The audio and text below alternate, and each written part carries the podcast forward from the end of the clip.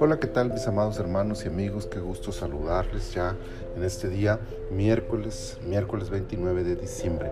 Estamos en el año 2021 todavía, nos quedan tres días con este para disfrutar de este año y de las bendiciones del Señor.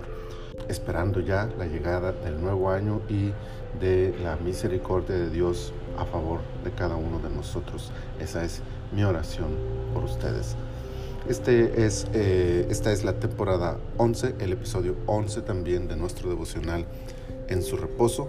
Jueces, jueces capítulo 11, versículo 29 dice, Y el Espíritu de Jehová vino sobre Jefté y pasó por Galad y Manasés, y de allí pasó a Mispa de Galad, y de Mispa de Galad pasó a los hijos de Amón. Una constante en el libro de jueces, aparte del círculo vicioso de Israel, es la presencia del Espíritu de Dios en la vida de los caudillos de la nación. Aunque no se menciona en todos los casos, es posible deducir de manera implícita la presencia del Espíritu Santo descendiendo sobre los jueces de Israel para ayudarlos en su labor. En el caso de Jefté, es posible notar que la venida del Espíritu sobre su vida lo capacitó para unificar a las tribus cercanas a él para luchar contra los amonitas. Con cada caso donde vemos la presencia del Espíritu Santo trabajando en y por medio de los jueces, podemos reconocer la importancia del Espíritu de Dios en la vida de las personas. En aquel tiempo ciertamente su presencia era esporádica, pero no por ello menos efectiva. Ahora que su presencia puede y quiere ser permanente en nuestras vidas, los beneficios de su participación activa en la vida diaria de los hijos de Dios son incuestionables.